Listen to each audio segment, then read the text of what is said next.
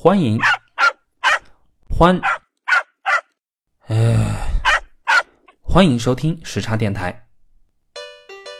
Hi there, how's life going?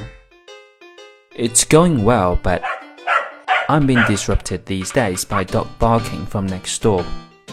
From your neighbours? Did you complain about it? I did. It really gets my goat when I'm in need of some serenity after work, but I have to turn a blind eye to it most of the time. Why is that? Dogs are men's best friends, aren't they? I just can't turn my back on them. So, do you have a dog? I don't, but I used to. Have you had any pets before?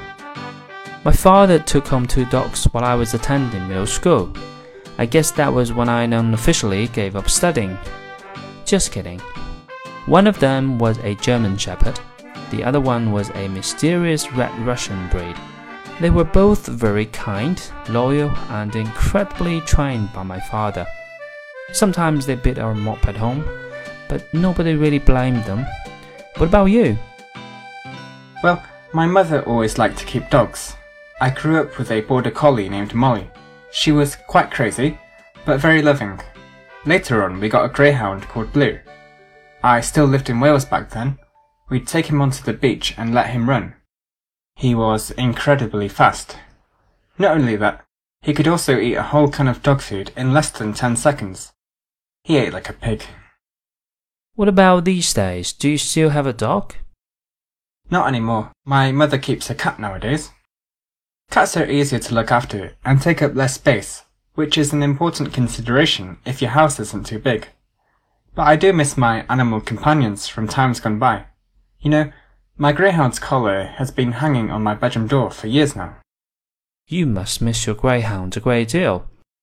But I have my doubts about a cat's loyalty. I have heard so many tales of betrayal by cats. So, what's Britain's favourite pet? Dogs are the most popular pet. I think the favourite breed might be the Labrador, which in Chinese you call Labu Lador. China also has a preference for dogs, right? That's right. The favourite breed here is the poodle. If huskies behaved well and stopped eating slippers, they will stand a chance of overtaking poodles on the list. Golden retrievers are also popular in China. So, which do you prefer, dogs or cats? I prefer dogs. First of all, I prefer to put energy into my pets, and it's best if they can appreciate that and return it somehow. With dogs, it's more likely to happen. Also, they don't take French leaves that often like cats do. In general, Chinese prefer to keep dogs if they live in a big house or have a yard, and prefer to keep cats if they live in flats where room is sparse. So, which do you prefer? I have to say, I prefer dogs. They are like close friends to us humans. Cats are like selfish people who come to your house, eat your dinner, and then leave when they're not hungry anymore. Well, I am joking around, of course, but a dog will never do that. Some people say that dogs are stupid. Researchers have investigated animals' brains and estimated the number of neurons, which are brain cells. A dog is estimated to have a total of about 2.2 billion neurons, slightly more than a pig. A cat has less, 760 million. Now, the forebrain is a part of the brain which can be used to indicate the level of intelligence.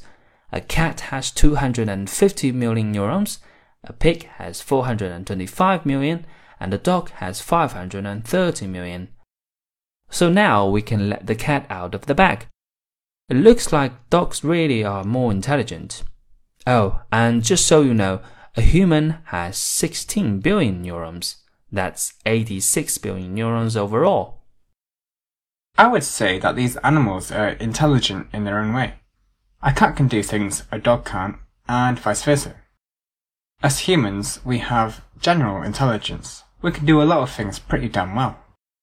I agree. Most cats and dogs have their wit, but some just don't. Now let's go over some history. In the past, owning pets in China was something for the nobility. Emperors kept Pekingese, which are known as lion dogs. The Han Emperor Ling Di gave his dogs the rank of senior court officials.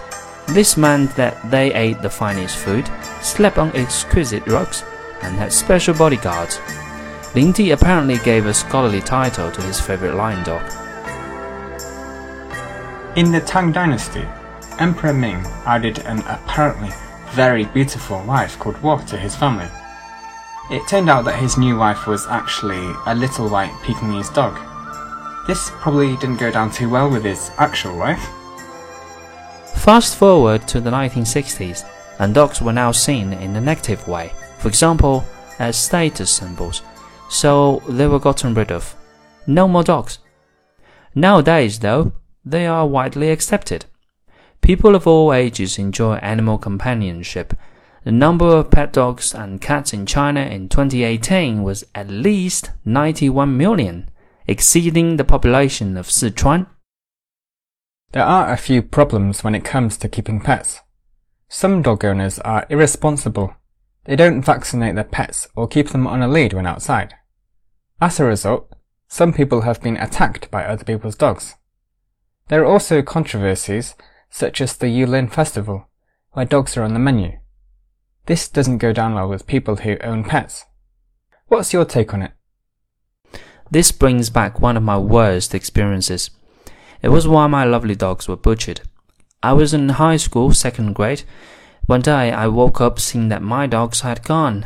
Their chains were cut, and blood was in the yard. They were stolen and killed by some goddamn restaurant owners in the city.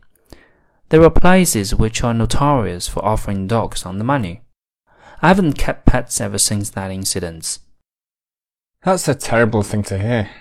Some people are just so heartless. All they care about is making a little bit of money. As for the festival, some people in the West complain about it. But the same people might also eat lamb, which is baby sheep. So that's a bit of a double standard. I myself am a vegetarian, so I only kill vegetables. I think that humans and dogs have a historical bond, which is something we don't have with other animals. Dogs can protect us, help us hunt, kill pests, and be our true friends. So maybe having dog for dinner isn't the same as chewing on pig or chicken. In fact, it's really a different kettle of fish. Talking about pigs, some people keep them as pets.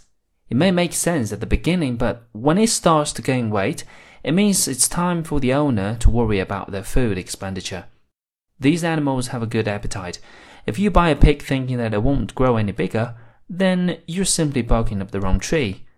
Still, a pig can be a good, loyal companion. Some of my friends even keep turtles as pets. The benefits of keeping a turtle as a pet are as follows. Very little time is spent on walking the turtle because it'll walk itself. Slowly, of course. Very little space is needed. And it can be passed down to future generations if well fed. Turtles can indeed live for a long time, at least 40 years from what I've heard. There are some tortoises which outlive us humans easily, too. It must be because of their slow paced lifestyle.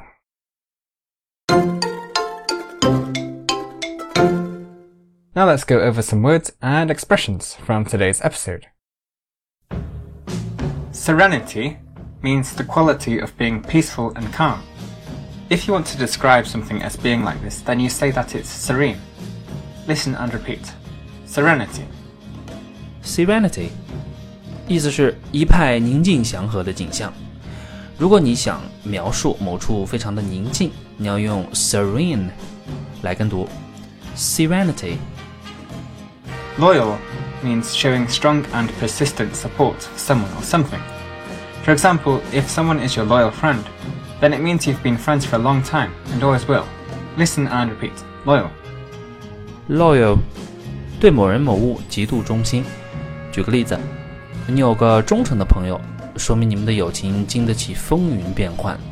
来跟读吧，loyal。 Wit means quick understanding and intelligence. In terms of language, wit means the ability to use words in a clever or funny way. For example, someone can be a witty comedian. Listen and repeat. Wit. wit 机智 语言上，wit 能够指灵巧的使用词藻，比如有些人天生就是伶牙俐齿的喜剧演员。来跟读吧，wit。Controversy means something which involves a lot of disagreement or debate, often because it involves or applies to a lot of people. An example of something controversial is a trade war. You can also pronounce this word as controversy. Listen and repeat. Controversy. Controversy，或者读成 controversy，意思是充满争执和辩论，经常涉及多方。中美贸易战就是个争议的例子。来跟读吧，controversy，或者 controversy。 Notorious means something which is well known, usually for something bad. Listen and repeat. Notorious. Notorious，某件事情臭名远扬。来跟读吧，notorious。To get someone's goat means something makes someone angry or annoyed. If you say, that really gets my goat, then you're saying that something really bothers you. Listen and repeat. The dog really gets my goat every time he chews on my slippers. To get someone's goat，某事让某人生气、厌恶。如果你说 That really gets my goat，你想表达的是这事儿烦透了。比如这句话：这狗子每次吃我拖鞋，我都想抽丫的。To eat like a pig means eating a lot of food and possibly making a mess while doing so. Listen and repeat. We went to a fancy restaurant, but he just ate like a pig. To eat like a pig，能吃，但是吃相不好看。比如这句话：我们去了家高大上的餐厅，他却一个劲儿狼吞虎咽的。To let the cat out of the bag means revealing a secret. It might be revealed on purpose, or it might be by accident. If you say, the cat's been let out of the bag, then you're saying that a secret has been revealed. Listen and repeat. I've decided to let the cat out of the bag. I'm planning on moving abroad. To let the cat out of the bag，是时候揭开谜底了。要么是故意揭开的，要么是不经意泄露的。假如你说 The cat's been let out of the bag，那就是秘密遭泄露了。比如这句话：我要宣布秘密一枚。我要出国了。To be a different kettle of fish means that one thing is completely different to another. You're making a comparison between two things when you use this phrase. You can also say another kettle of fish. Listen and repeat. You might know about something, but actually being able to use it is a different kettle of fish. To be a different kettle of fish，完全两码事。当你比较两件完全不同的事情时，就用这个短语。你还可以说 another kettle of fish。 比如这句话，你可能对某件事略懂一二，但是活学活用还差点意思。Barking up the wrong tree means having the wrong idea or trying to do something in a way that won't work. Listen and repeat. If that's what you really think, then you're just barking at the wrong tree. Barking up the wrong tree，方向错误，做无用功。比如这句话，你要是真那么想，那你可就大错特错了。That concludes this week's new words and expressions. We hope you enjoyed the episode. Let us know your animal stories in the comments, and don't forget to share the episode with your friends and your pet turtle if you have one. This has been a splendid topic to talk about. Now it's time to end this episode. We'll catch you next Tuesday. 记得把节目分享给你的朋友。我们下周二见。